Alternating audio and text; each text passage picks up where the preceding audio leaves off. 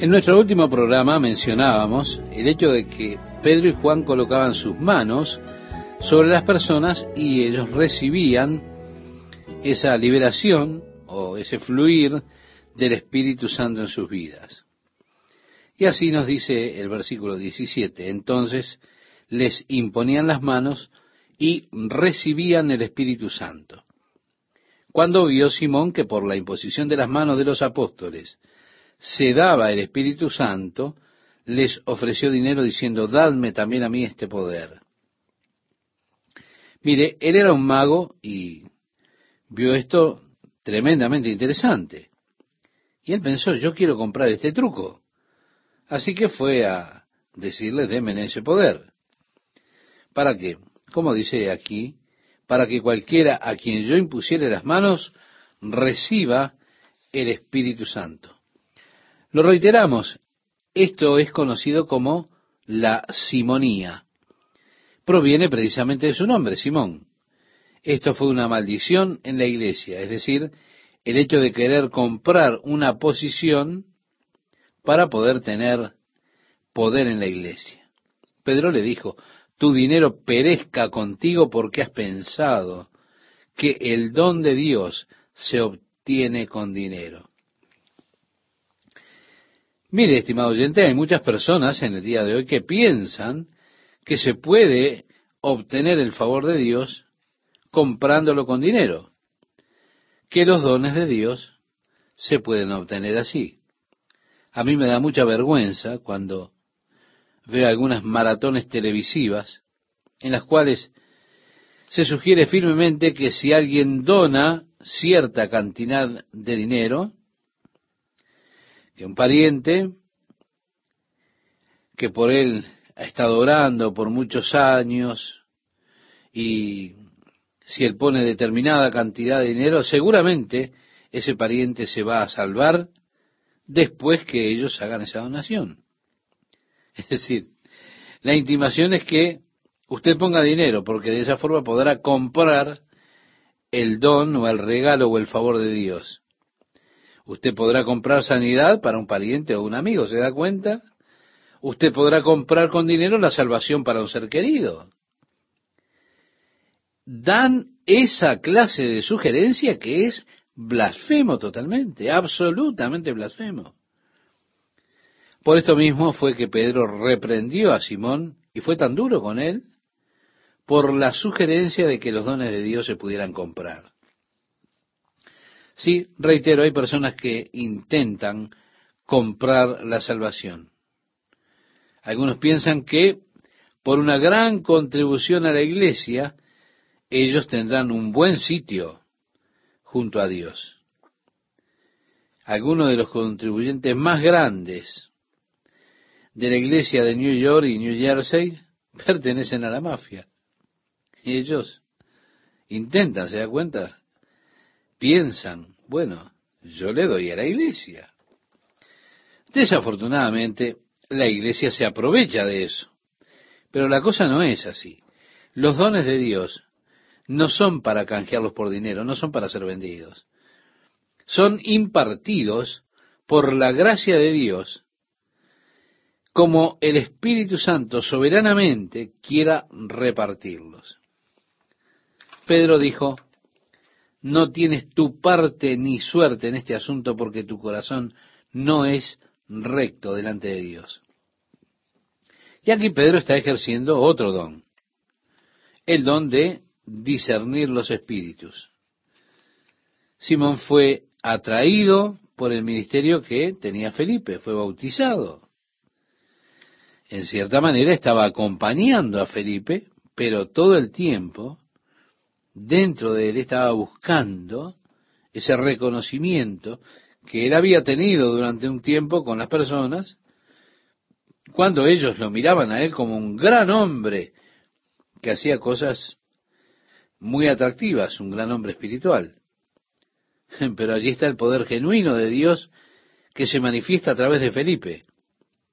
Esa tensión, esa gloria que él había tenido antes, ahora por supuesto, está en Felipe, fue transferida a Jesucristo, así que él desea tener Simón desea tener otra vez esa clase de poder sobre las personas, de atracción en las personas, pensando que él tal vez podía comprarlo, Pedro y Juan se lo podían vender.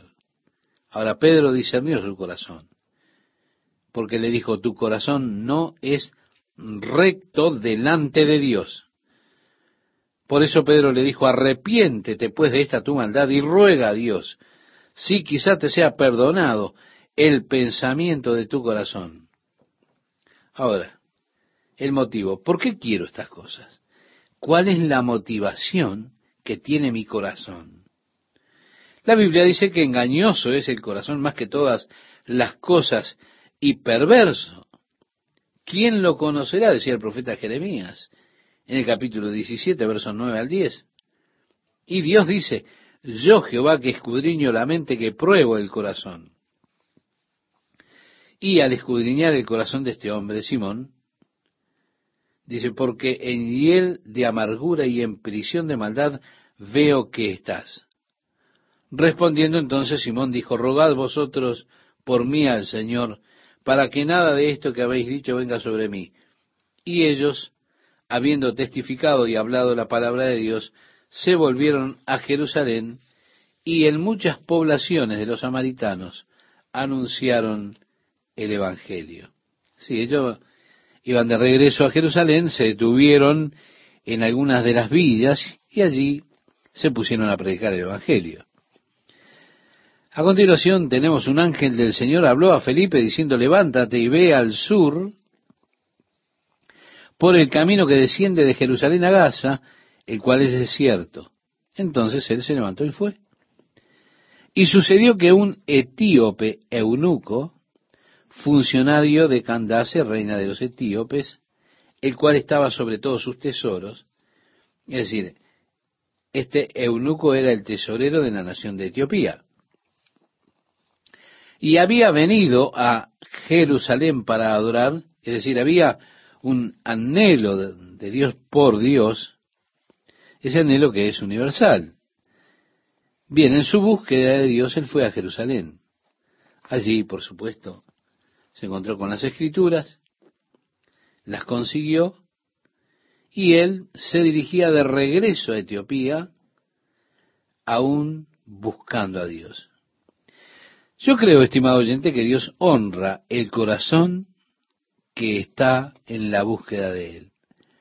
Creo que Dios se revelará a sí mismo a un corazón honesto que en verdad lo busca a Él.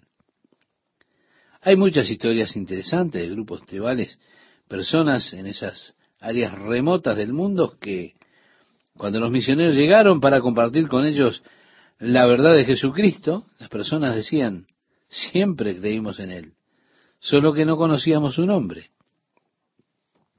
Dios se había revelado a esas personas. ¿Por qué? Porque yo creo que Dios es fiel en revelarse a sí mismo a cada corazón que está hambriento, que tiene sed de Dios. Dios vio a este hombre mientras él viajaba desde Etiopía a Jerusalén para encontrar a Dios. Dios vio a este hombre y la desilusión que tuvo en Jerusalén porque porque el sistema religioso estaba corrompido. Se había vuelto un comercio total. Y ahora estaba regresando a Etiopía sin haber encontrado a Dios. Pero Dios estaba deseando que este hombre lo conociera y por eso le habló a Felipe en Samaria en medio de ese maravilloso movimiento de Dios que había allí y le ordenó a Felipe que fuera desde Jerusalén a Gaza atravesando áreas desiertas.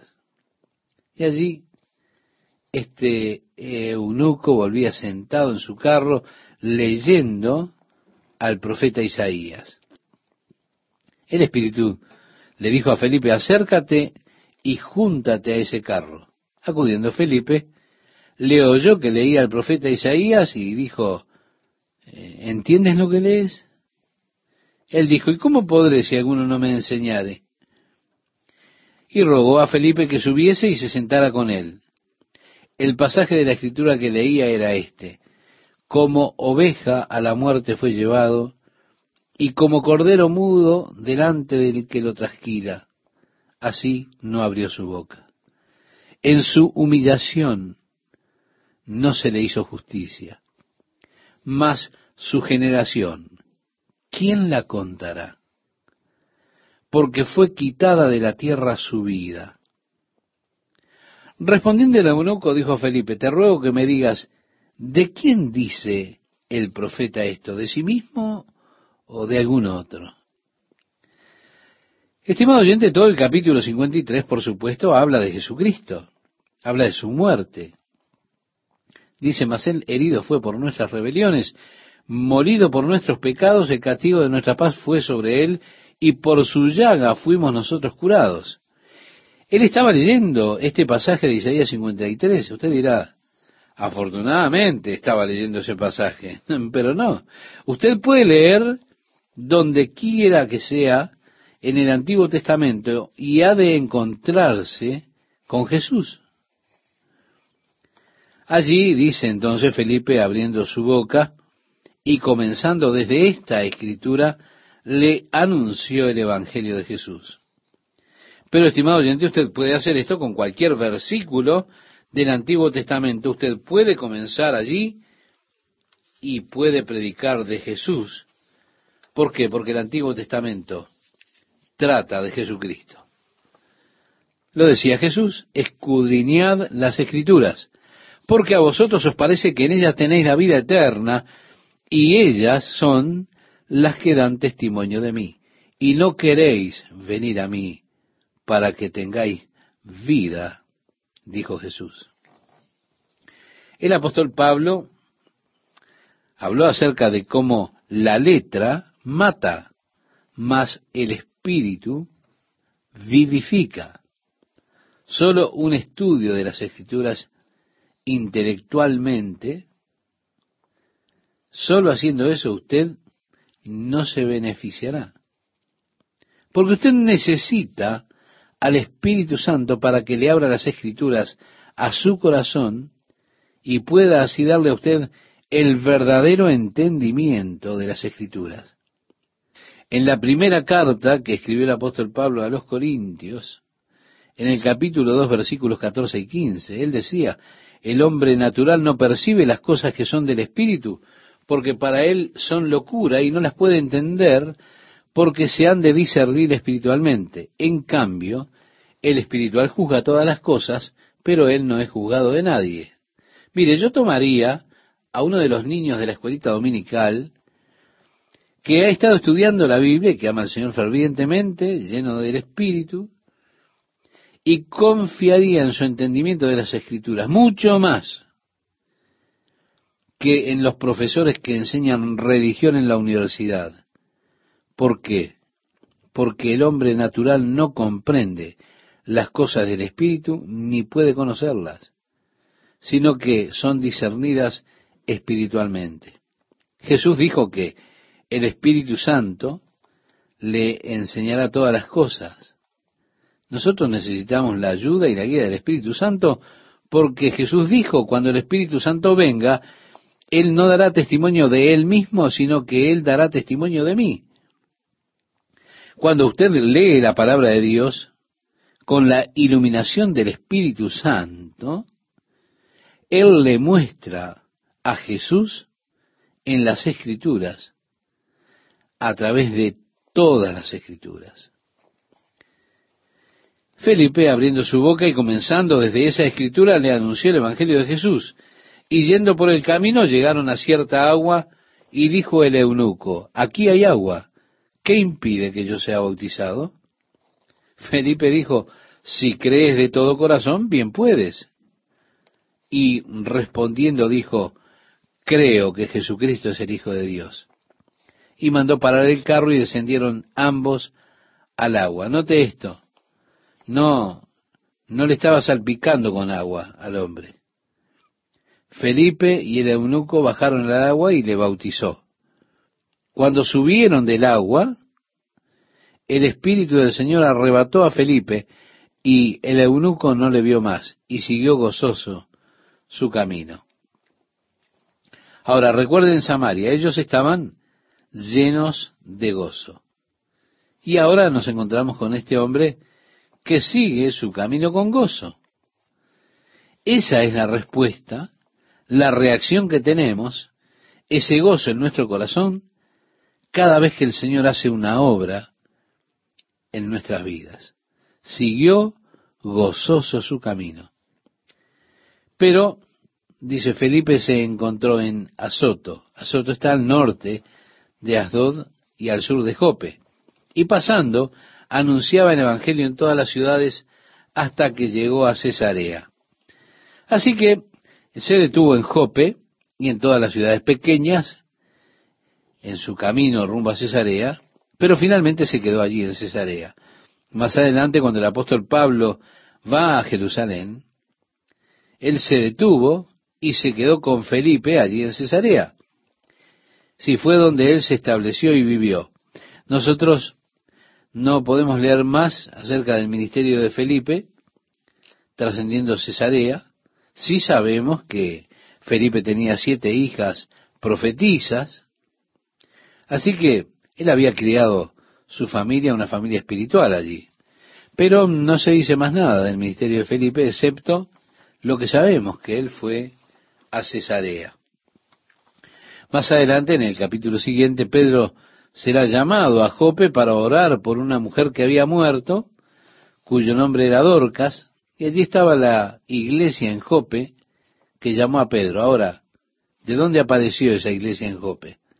Probablemente, si usted mira el mapa desde Azoto a Cesarea, Felipe tenía que pasar por Jope y él predicaba en todas las villas en su camino y sin dudas iba estableciendo obras para que el Señor continuara. Sería interesante cuando lleguemos al cielo, ¿verdad? Que tengamos la historia completa de Felipe, todo lo que el Señor hizo a través de este hombre que fue utilizado por Dios en el avivamiento de aquella ciudad de Samaria de manera tan, pero tan poderosa. Ahora, lo interesante es que él no se quedó en Samaria. No, Dios lo movió porque Dios nunca deja a una persona en un lugar. Dios lo tendrá a usted allí por un tiempo, cumpliendo un ministerio particular, pero cuando lo cumpla, entonces Dios lo moverá a usted así como hizo con Felipe. Finalmente él llegó a Cesarea donde se estableció y continuó activo en los círculos cristianos. ¿Hasta dónde? Realmente no lo sabemos. Ahora nos vamos, estimado oyente, al capítulo 9, donde nos encontramos con Pablo.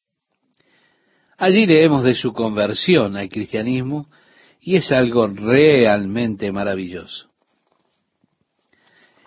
Entonces Pedro visita Jope y luego llegamos al capítulo 10. Pedro está llevando el Evangelio a Cesarea. También esto es muy interesante.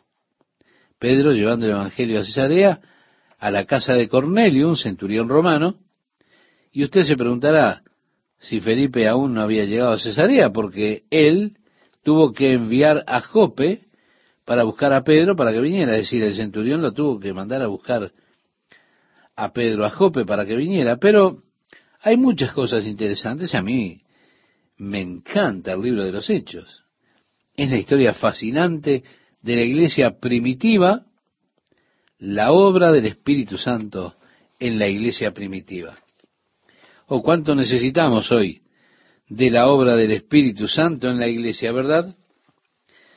Fue un triste día cuando los hombres decidieron que el Espíritu Santo ya estaba limitado solamente al periodo del poder desarrollado en el tiempo de los apóstoles, en cuanto a milagros, en cuanto a sanidades, etcétera. Y dicen esto solo fue para darle ímpetu a la iglesia primitiva, fue al comienzo, eso fue un empuje, pero una vez que quedó organizada ya no se necesita más al Espíritu Santo, ya no necesitamos depender del Espíritu. Qué trágico, es algo triste. Y esto refleja la condición de la iglesia y se refleja en la condición de la iglesia. estimado oyente, es emocionante ver lo que Dios puede hacer, pero lo que puede hacer solamente a través de vidas dedicadas a Él. Tal vez sin una educación formal, pero sí con el celo y el amor por Jesucristo, que es lo que Él necesita, y entonces verá lo que el Señor puede hacer. Mi amigo, mi amiga, Dios puede utilizarlo a usted. No limite a Dios. Es bueno que usted sepa, estimado oyente, que Dios quiere utilizarlo a usted. Ahora, ¿cómo quiere utilizarlo Él? Es algo que usted tiene que descubrir. Usted necesita esperar en Dios. Necesita buscar a Dios hasta que Dios le muestre a usted cómo es que Él desea utilizar su vida como testigo de Jesucristo. Y verá, siempre es un gozo ver la obra de Dios. El capítulo 9 del libro de los Hechos comienza con un nombre, Saulo. Sí, Saulo, a quien nosotros por supuesto ya presentamos en el capítulo 7 como aquel que estaba cuidando las ropas de los que apedreaban a Esteban. ¿Recuerda? En el capítulo 8 lo encontramos a él votando por la muerte de Esteban. Después comienza una cruzada personal tratando de exterminar el cristianismo. Así que Saulo, nos dice aquí, Saulo respirando aún amenazas y muerte contra los discípulos del Señor, vino al sumo sacerdote. Él estaba destruyendo la iglesia en Jerusalén. Saulo era uno de los líderes, instigadores de la persecución de la iglesia en esa ciudad. Eso llevó a que los creyentes huyeran de Jerusalén y se derramaran a través de toda Judea y donde ellos iban, iban por todas partes predicando la palabra de Dios. Pero Saulo aún no estaba satisfecho, él quería ahora cartas de autoridad del sumo sacerdote para ir hasta Damasco. Y allí, si él podía encontrar cualquier persona que se pusiera en su camino siguiendo a Jesús, él lo tomaría y lo metería en la cárcel. Y así fue que le pidió cartas para las sinagogas de Damasco a fin de que si hallase algunos hombres o mujeres de este camino, los trajese presos a Jerusalén, es decir, los trajera encadenados.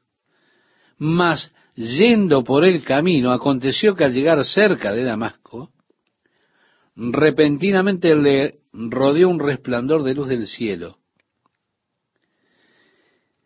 Él nos dice en otro relato del libro de los Hechos, que esta luz fue una luz más refulgente que la luz del sol al mediodía.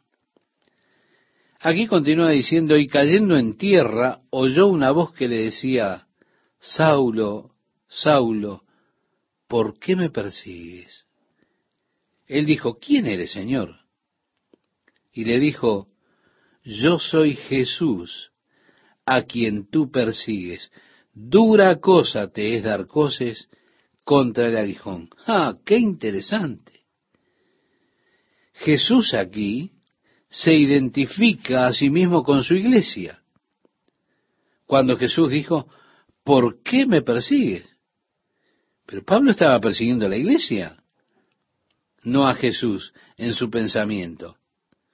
Pero Jesús se identifica con la iglesia mostrando que cualquier persecución, cualquier cosa que se le haga a la iglesia, se le está haciendo a Jesús, se le está persiguiendo a él.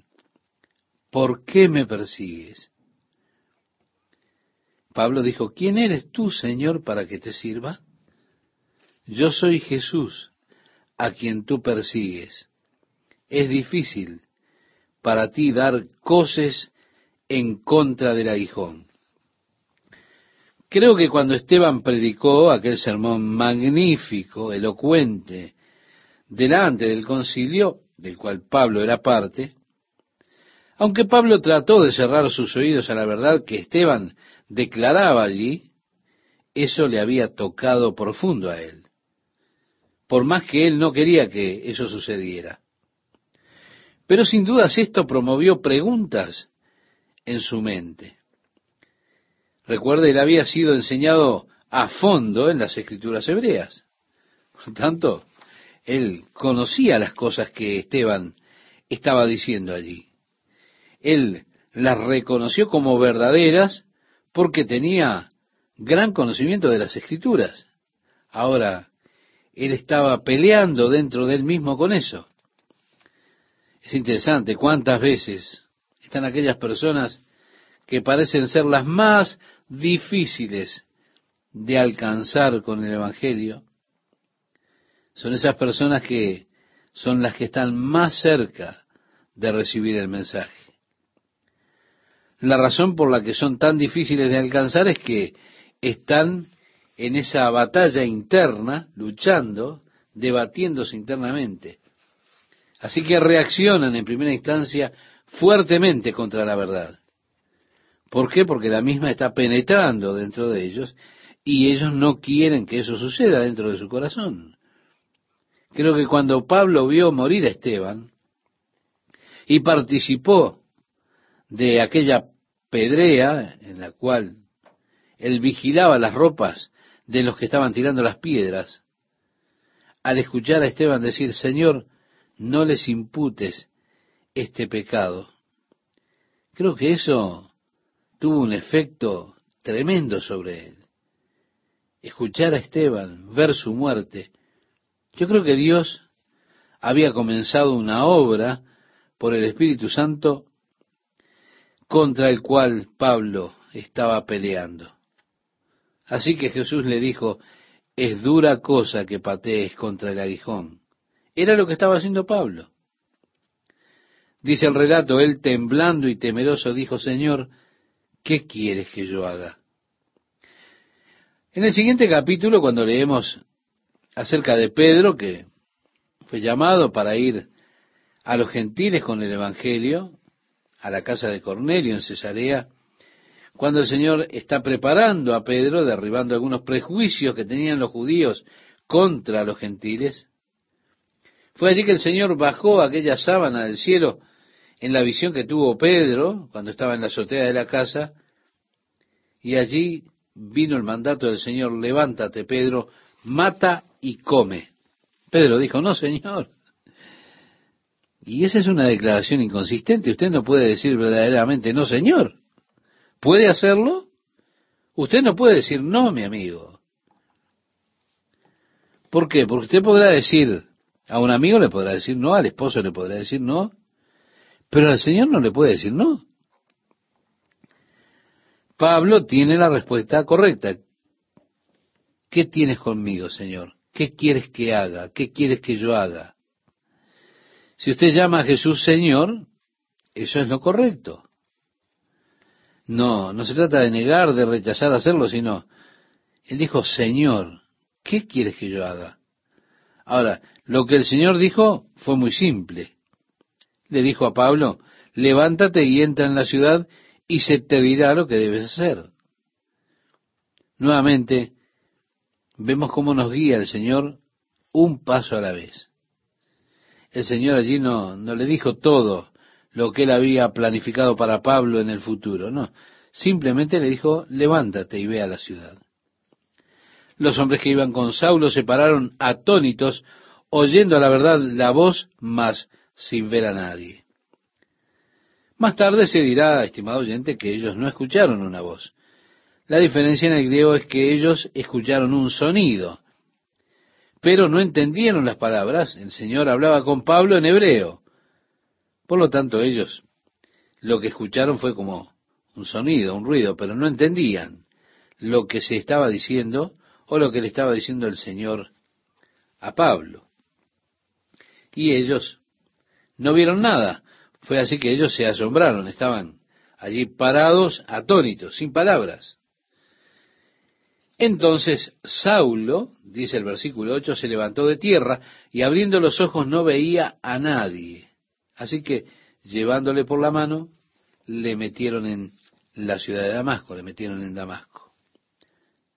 Estimado oyente, qué experiencia tremenda. Él iba en su camino a Damasco respirando amenazas y muerte. El griego cuando dice respirando habla de respirando duramente. Es decir, iba simplemente amenazando. Cuando le eche mano a esos cristianos, iba respirando contra los creyentes. Hmm. Pero cuando llega a Damasco está ciego. Y tiene que ser entrado, llevado por la mano. Un hombre diferente al que había salido de Jerusalén. Salió respirando asesinatos. Y llega a Damasco y tiene que ser llevado de la mano. Y allí estuvo tres días sin ver y no comió ni bebió, dice el versículo nueve. En la oscuridad de su ceguera, tres días. Yo estoy seguro que en su mente hubo una revolución, tuvo lugar una revolución. Él no estaba comiendo, no quería tomar ni comer nada. Tuvo un tiempo allí para repensar toda su filosofía, todo el trasfondo religioso, toda su creencia. Pablo, escribiendo a los filipenses, unos 30 años después de esa experiencia que tuvo, decía, las cosas que para mí eran ganancia, es decir, todo ese trasfondo como judío, un hebreo de hebreos, de la tribu de Benjamín, excelente en su religión sobre los demás. Dice, pero cuantas cosas eran para mí ganancia, las he estimado como pérdida por amor de Cristo, y ciertamente aún estimo todas las cosas como pérdida por la excelencia del conocimiento de Cristo Jesús, mi Señor, por amor del cual lo he perdido todo y lo tengo por basura para ganar a Cristo. Si él se está refiriendo a esa experiencia en el camino a Damasco. Allí él vino, él llegó a la excelencia del conocimiento de Jesucristo. Recuerde, él era uno de los preferidos del sumo sacerdote. Él estaba fuera para hacer la voluntad del sacerdote y estaba allí fuera para hacer una gran marca para sí mismo, terminando con esa secta, los creyentes en Jesús. Pero cuando vino el conocimiento de Jesucristo, todas aquellas cosas de las cuales él se sentía tan orgulloso, las contó como pérdida por la excelencia del conocimiento de Jesucristo. Estoy seguro que en esos tres días de ceguera, sin comer ni tomar nada, simplemente allí sentado, dando vueltas en la habitación, toda esa revolución mental tuvo lugar cuando Dios reajustó en su mente todas las escrituras. El verso 10 nos dice, había entonces en Damasco un discípulo llamado Ananías. Quiero que note esto. Ananías no era un apóstol ni un diácono. Hasta aquí se nos ha contado en el libro de los Hechos el ministerio y las obras de los apóstoles. Luego, por un par de semanas, hemos estado mirando la obra y ministerio de los diáconos. Hemos visto cómo Dios usó a Esteban, cómo Dios usó a Felipe, que eran un par de diáconos. Pero ahora vemos a Dios usando a un discípulo común, un seguidor de Jesucristo. Dios hace cosas de esta forma para que nosotros no intentemos encerrar a Dios dentro de un patrón de formas de obrar. Dios está mostrando que Él puede usar a cualquiera y Él nos protege en contra de esas cosas que nosotros creemos como pequeños compartimentos donde pretendemos muchas veces encasillar a Dios y la obra de Dios. Dios siempre está haciendo cosas de maneras diferentes, de modo que nosotros no intentemos confinarle a un patrón de medida, a un patrón de forma, a un patrón de obrar en particular. Yo quiero que note cómo Jesús, al sanar, hizo diferentes cosas. Lo hizo de diferentes maneras. Con los ciegos, por ejemplo, en ocasiones, él simplemente dijo, quiero, ve, reciban la vista, y ellos vieron. Pero con otro ciego, él hizo barro, hizo lodo con su saliva y la puso en los ojos de esa persona y le dijo, ve a lavarte al estanque de Siloé.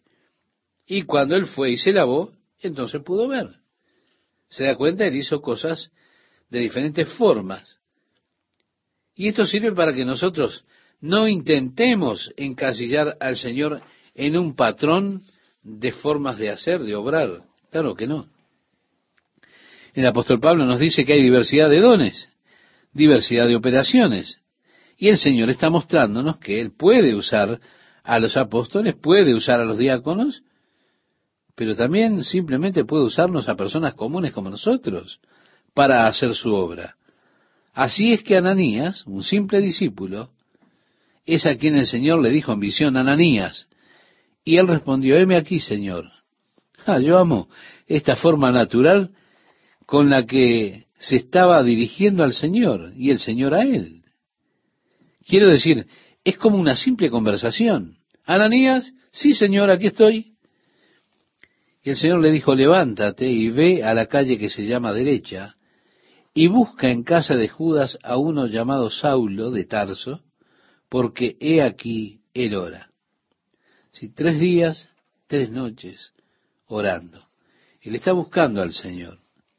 La calle se llama derecha, está aún en Damasco, atraviesa la ciudad de este a oeste, es una de las mayores calles en Damasco en el día de hoy. Pablo estaba allí en la casa de uno llamado Judas, y Ananías está siendo dirigido por el Señor diciéndole, ve a la casa de Judas, a la calle llamada derecha, Saulo, por supuesto, era de Tarso, le dijo, he aquí el hora, y ha visto en visión a un varón llamado Ananías que entra y le pone las manos encima para que recobre la vista. Así que mientras Pablo estaba en esta condición de ceguera y ayunando en oración, el Señor le dio a Pablo una visión de un hombre de nombre Ananías que venía y oraba por él para que pudiera recibir la vista. Pero mire, Ananías respondió, en otras palabras, Señor, ¿estás seguro? He oído de muchos acerca de este hombre cuántos males ha hecho a tus santos en Jerusalén. Ahora, esta es la primera vez que la iglesia es llamada santos. En el libro de Mateo habla acerca de los santos del Antiguo Testamento, levantándose, se abrieron sus tumbas y fueron vistos caminando por las calles de Jerusalén después de la resurrección de Jesús. Ahora, este término aquí se aplica a la iglesia en Jerusalén. Aún aquí tiene autoridad de los principales sacerdotes, decía Ananías, para prender a todos los que invocan tu nombre.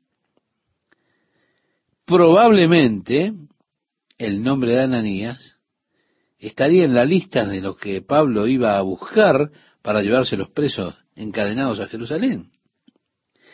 El Señor le dijo a Ananías, ve, porque instrumento escogido me es este para llevar mi nombre en presencia de los gentiles y de reyes y de los hijos de Israel. Vemos Pablo habría de tener un ministerio triple, a los gentiles, a los reyes y a los hijos de Israel. Como veremos, Pablo ministró al rey Agripa, también a Nerón. Cuando él apeló al César fue llevado delante de Nerón. Pablo también tuvo un gran ministerio entre los gentiles, así como con los judíos. Fue realmente, como dijo el Señor, Él es un instrumento escogido. Dios dijo, Pablo estaba únicamente preparado por Dios para un ministerio que habría de oficiar de puente entre los judíos y las comunidades gentiles, entre los helenistas y los hebreos. Recuerde, Pablo creció en la ciudad de Tarso. Era una ciudad romana libre. En ella Pablo era ciudadano romano. Crecer en Tarso, que era una ciudad fuerte, significaba que creció en la cultura griega, Así que los primeros 14 años de su vida, aunque él fue enseñado en las escrituras por su padre, y él era un hebreo de hebreos, de la tribu de Benjamín, con todo, sus compañeros, los muchachos con los que él creció, eran todos de la cultura griega, de la cultura gentil. Así que él fue presentado y tuvo ese trasfondo de la cultura griega. Cuando tuvo 14 años, su padre lo envió a Jerusalén para llevar más allá su educación en la universidad hebrea bajo el maestro, el rabí Gamaliel. Fue allí donde él estudió a fondo las escrituras. Por lo tanto, sabiendo, teniendo en su mente toda la enseñanza hebrea, conociendo la ley, las escrituras como fariseo, él podía hablarle a los judíos. Pero también habiéndose criado en la cultura griega en sus primeros años, él podía muy bien relacionarse con aquellos de esa cultura. Así que vemos que Dios preparó a Pablo y estaba preparando a Pablo, como él después lo reconoce. Él dijo, fui separado en el vientre de mi madre. Es decir, que Dios comenzó esa preparación de la vida de Pablo en su edad más temprana, preparándole para este ministerio especializado que habría de cruzar, atravesar las diferentes culturas. Por eso él pudo decir, cuando estaba en Roma era como los romanos, cuando estoy con los judíos soy como los judíos. Usted puede leer en primera de Corintios, la primera carta que le escribió a los Corintios capítulo 9, verso 22, y verá cómo él hablaba con los hombres, podía encajar en la cultura griega y podía encajar no solo en esa cultura gentil, sino también en la cultura hebrea. Estaba familiarizado con ambas. Dios lo había escogido a él para que pudiera atravesar esas barreras y ministerios en un campo ministerial muy amplio. Bien dijo, un instrumento escogido. Ahora, después también dijo algo que es muy interesante. Lo tenemos en el versículo 16, cuando el Señor dijo, porque yo le mostraré cuánto le es necesario padecer por mi nombre. Sin duda, Pablo habrá de darnos una lista de todas aquellas cosas que él sufrió por la noble causa de Jesucristo. Amigas, amigos, a mí me resulta extremadamente interesante lo que expresa el versículo 16. Es el Señor que dice, porque yo le mostraré cuánto le es necesario padecer por mi nombre. Como decíamos al final de nuestro programa anterior, el apóstol Pablo dio una lista de las cosas que él tuvo que sufrir por causa de Jesucristo. Ahora, para mí, lo asombroso es que Pablo siguió adelante. ¿Qué es lo que quiero decir? Quiero decir que si el Señor me hubiera mostrado a mí esa clase de futuro, y yo creo que le hubiera dicho al Señor, bueno, Señor, ¿hay algún plan alternativo, algún plan B? El Señor dijo, yo le mostraré cuánto le es necesario padecer por mi nombre. Fue entonces Ananías y entró en la casa y poniendo sobre él las manos, dijo, hermano Saulo. Ahora, ¿puede usted colocarse o ponerse por un momento en la piel de Ananías, en su lugar? Allí está él, de pie, delante de aquel hombre que tenía autoridad de parte de los sacerdotes para arrestarlo a Ananías y a todos aquellos que invocaran el nombre de Jesús, arrestarlo y llevarlos encadenados de vuelta a Jerusalén. Pero allí está Ananías. Él mira a ese hombre y le dice, hermano Saulo, el Señor que te apareció en el camino por donde venías, me ha enviado para que recibas la vista y seas lleno del Espíritu Santo. Bien, hasta este momento, en cuanto a lo que al registro se refiere, el Espíritu Santo era impartido a los creyentes por el ministerio de los apóstoles. Miramos a Felipe, inclusive uno de los diáconos, no tuvo este don de administrar el Espíritu Santo. Cuando él tuvo aquel gran avivamiento en Samaria, cuando la iglesia en Jerusalén se enteró de eso, enviaron a Pedro y a Juan porque aún el Espíritu Santo no había venido sobre ellos. Cuando llegaron Pedro y Juan, colocaron sus manos sobre ellos para que recibieran esa unción del Espíritu Santo. Pero aquí la cosa es diferente. Aquí tenemos a un simple discípulo, Ananías, que fue enviado a ver a Saulo para que orara por él y fuera sano de la ceguera y también para que Pablo recibiera el Espíritu Santo. Nos dice que al momento le cayeron de los ojos como escamas y recibió al instante la vista y levantándose fue bautizado y habiendo tomado alimento recobró fuerzas y estuvo Saulo por algunos días con los discípulos que estaban en Damasco. Qué cambio dramático. Allí está Pablo. Estoy seguro, no. No comprendiendo, no entendiendo totalmente qué es lo que estaba sucediendo, pero él está allí y está con los discípulos en Damasco. Enseguida predicaba a Cristo en las sinagogas, diciendo que éste era el Hijo de Dios, y todos los que le oían estaban atónitos y decían, ¿no es este el que asolaba en Jerusalén a los que invocaban este nombre y a eso vino acá para llevarlos presos ante los principales sacerdotes?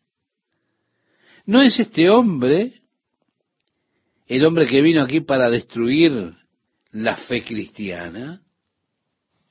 Saulo se esforzaba mucho más y confundía a los judíos. Así dice el relato. Pero Saulo mucho más se esforzaba y confundía a los judíos que moraban en Damasco, demostrando que Jesús era el Cristo. Debido al vasto conocimiento de las escrituras que tenía, hacía que ellos quedaran confundidos. Estaban confundidos porque Pablo era capaz de probar por las escrituras que Jesús era el Mesías. Pasados muchos días los judíos resolvieron en un consejo matarlo. Pero llegaron a conocimiento de Saulo sus acechanzas. Y el relato bíblico dice, y ellos guardaban las puertas de día y de noche para matarle. Entonces los discípulos, tomándole de noche, le bajaron por el muro, descolgándole en una canasta. Así que él tuvo una entrada a Damasco que fue realmente horrible. Fue llevado porque estaba ciego, llevado de la mano. Pero ahora se va y la partida es peor porque va escapando por un muro en una canasta para poder así escapar del acecho, del asedio de los judíos que querían matarlo, estaban allí a la puerta esperando por él para matarlo.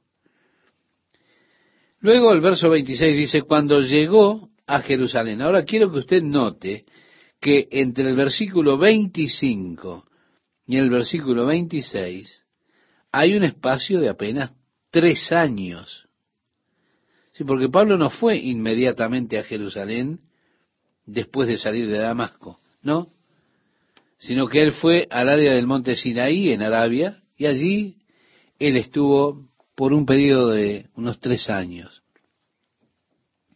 Y allí el Señor estuvo reajustando todo su entendimiento de las escrituras.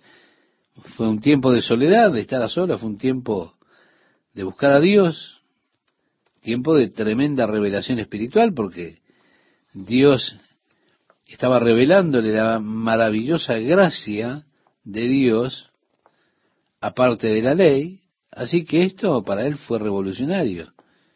Él estuvo allí por tres años siendo instruido personalmente por el Señor, siendo enseñado personalmente por él.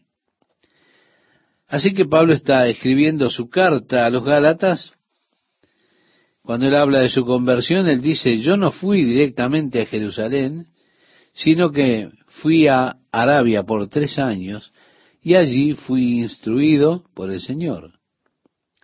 Las cosas que Pablo enseña en las epístolas fueron recibidas del Señor. Él dice que él realmente no fue enseñado por los apóstoles en Jerusalén, ¿no? Ellos realmente no me añadieron nada a mí, podría decir Pablo, a pesar de que ellos habían estado tres años con Jesús y fueron enseñados como el grupo que estuvo con Jesús. Pablo estuvo a solas con él. Fue enseñado personalmente por el Señor en las Escrituras. Luego de eso, él regresó a Damasco y después regresó a Jerusalén. Así que tenemos esta brecha entre el versículo 25 y el versículo 26 que nos dice que pasaron unos tres años. Cuando llegó a Jerusalén trataba de juntarse con los discípulos, pero todos le tenían miedo, no creyendo que fuese discípulo. Ese hombre no, nosotros sabemos quién es, nosotros le conocemos. Pero dice el verso 27, entonces Bernabé tomándole, lo trajo a los apóstoles y les contó cómo Saulo había visto en el camino al Señor, el cual le había hablado, y cómo en Damasco había hablado valerosamente en el nombre de Jesús, y estaba con ellos en Jerusalén, y entraba y salía, y hablaba denodadamente en el nombre del Señor, y disputaba con los griegos, pero éstos procuraban matarle. Pobre Pablo. Quiero decir, él comienza ya en Damasco su ministerio, y allí intentaron matarlo. Llega a Jerusalén y la misma cosa. Bueno, es una buena señal de su débil posición cuando usted realmente no puede argumentar. Lo único que usted puede hacer, evidentemente, contra esa persona que, que viene con un mensaje y usted no puede argumentar nada, lo único que puede hacer es matar a esa persona que viene con tantos argumentos irrefutables contra usted. ¿Por qué? Porque usted no puede disputar ni puede rebatir lo que él está diciendo. Así que usted qué hace? Se enoja y quiere matarlo. Eso muestra irracionalidad de su parte. Cuando supieron esto los hermanos, le llevaron hasta Cesarea y le enviaron a Tarso. Es decir, le dijeron a, a Saulo, Saulo, vete a casa. Fue así que Pablo entonces regresó a Tarso. Dice que entonces las iglesias tenían paz por toda Judea, Galilea y Samaria, y eran edificadas andando en el temor del Señor y se acrecentaban fortalecidas por el Espíritu Santo. El apóstol Pablo pasó los siguientes siete años en Tarso trabajando, haciendo tiendas. También es interesante cuán a menudo, cuando una persona llega a la excelencia del conocimiento de Jesucristo, ellos sienten que necesitan entrar inmediatamente al misterio y ya comienzan a compartir con otros ese conocimiento que han obtenido por medio de Jesucristo. Pero es interesante para mí que a pesar de que Pablo había pasado todos esos años de educación en las escrituras, en los cuales Dios sin duda lo estaba preparando, inclusive luego de su conversión, pasaron aproximadamente diez años antes de que él comenzara realmente su ministerio. Sí, Diez años de preparación, diez años de ser enseñado por el Señor. Ese tremendo cambio revolucionario que estaba sucediendo en Pablo era algo interior. Ahora, yo no digo que usted tenga que estar diez años preparándose. Con seguridad Dios puede tomarlo usted y puede comenzar a utilizarlo inmediatamente. El problema de Pablo fue el de reaprender. Y siempre esto es un proceso mucho más lento que el de aprender. Reaprender es un proceso mucho más lento. Porque al reaprender primero, usted tiene que desaprender muchas cosas que usted una vez defendió. Se da cuenta así que el proceso de reaprender siempre es más lento que el proceso de aprender directamente. Salgamos por un momento de Saulo, él está de regreso en Tarso por los próximos siete años. Volvamos nuevamente a la historia del apóstol Pedro. En el capítulo 9, verso 32 dice, aconteció que Pedro, visitando a todos, vino también a los santos que habitaban en Lida.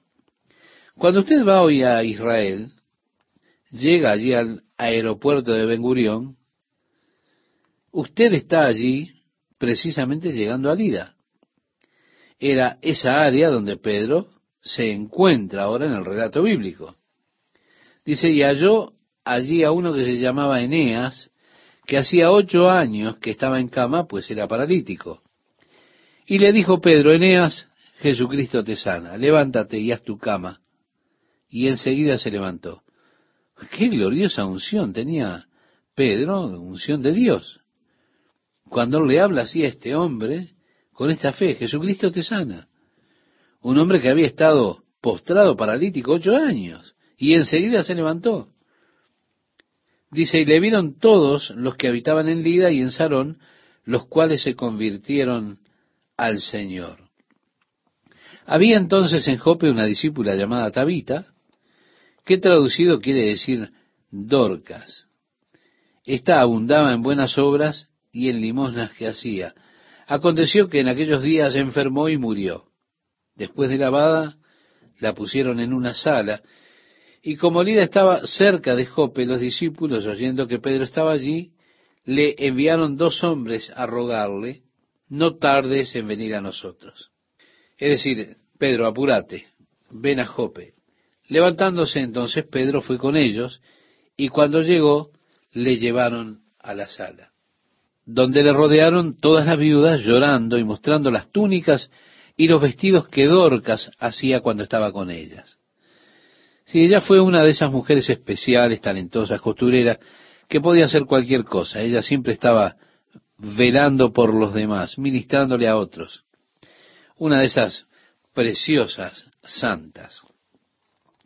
Así que ellos le mostraban todas las cosas que ella había hecho. Ellos compartían esto con Pedro. Dice el verso 40, entonces sacando a todos. Yo quiero, estimado oyente, que usted recuerde cuando Jesús fue llevado a la casa de Jairo, el líder de la sinagoga en Capernaum, aquel cuya pequeña hija se había muerto, como cuando él llegó a la casa estaban las personas allí llorando, lamentándose, Jesús dijo, ella no está muerta, sino que duerme. Y aquellas personas comenzaron a reírse de él, a despreciarlos. Jesús dijo, sáquenlos de aquí.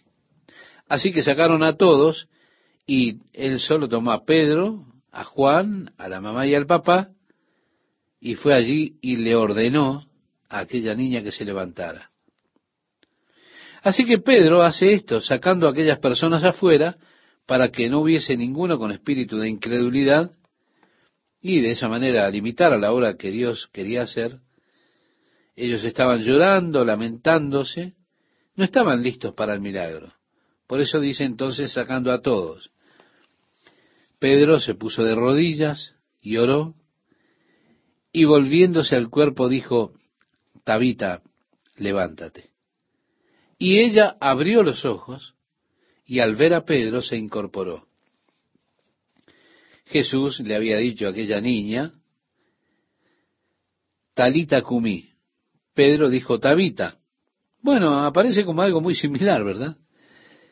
Yo puedo imaginar por qué él sacó a las personas. Quiero decir, si usted va a hablar con un cuerpo muerto, bueno, usted no quiere que haya muchas personas alrededor a ver qué es lo que piensan de usted. Así que él lo sacó a todos y luego se dirigió al cuerpo muerto. Y así como lo hizo Jesús cuando estuvo, si usted recuerda, estimado oyente, ante la tumba de Lázaro, fue allí donde Jesús dijo, Lázaro, sal fuera. Aquí Pedro se dirige a la muerta. Dice, y ella abrió los ojos, y al ver a Pedro se incorporó, y él dándole la mano, la levantó. Entonces, llamando a los santos y a las viudas, la presentó viva. ¿Se da cuenta? Esta fue una experiencia tremendamente emocionante. ¿Qué es lo que quiero decir? Que Pedro salió de la habitación con Tabita de la mano diciendo aquí está ella. Esto fue notorio en toda la ciudad de Jope y muchos creyeron en el Señor. Y aconteció que se quedó muchos días en Jope en casa de un cierto Simón curtidor. Bueno, esto nos lleva directo al capítulo 10, cuando el Señor abrirá la puerta a los gentiles para que entren al reino. Y lo hizo a través de Pedro en el capítulo 10, un capítulo que es realmente muy emocionante donde vemos el comienzo de la iglesia de los gentiles, por supuesto, de la cual nosotros nos hemos vuelto en nuestro tiempo una parte vital de ella. Y podemos decir, Padre, te agradecemos por este registro. Y Señor, cuando vemos la obra de tu Santo Espíritu, no solo con los apóstoles, sino también con los discípulos, al ver, Señor, que tú escoges instrumentos, preparas instrumentos para hacer tu voluntad, para hacer tu obra. Señor, también es nuestro deseo en estos días ver tu obra, ver el poder de tu Espíritu Santo manifestarse. Oh Señor, deseamos ser instrumentos tuyos. Que tú, Señor, a través nuestro puedas cumplir tus propósitos. Cuánto anhelamos y deseamos tener esa clase de relación contigo, así como la tenía Ananías, que tú hablabas con él y lo dirigías específicamente. Señor, nosotros deseamos tener esa misma clase de relación contigo en la cual tú puedas hablarnos y darnos directivas específicas. Oh Señor, deseamos tener esa clase de obra de tu Espíritu en nuestras vidas para que podamos ser testigos de que Jesús es realmente el Mesías prometido. La clase de trasfondo y conocimiento de las Escrituras donde podamos abrirlas y podamos mostrar cómo ellas hablan de Jesús. Oh Señor, oramos como tu pueblo, que nos alejes de toda la distracción que tiene este mundo en el que vivimos, llevándonos a una comunión, una relación más íntima contigo. Una relación en la cual nuestros corazones estén abiertos para escuchar tu voz y que estemos deseosos de responder rápidamente. Oh Dios, oramos para que nos des un corazón conforme a tu corazón. Líbranos, Señor, de los enredos de esta decadente sociedad en la que vivimos. Y haz, oh Señor, que estemos en armonía, en sintonía con tu Espíritu. Te lo pedimos en el nombre de Jesús. Amén.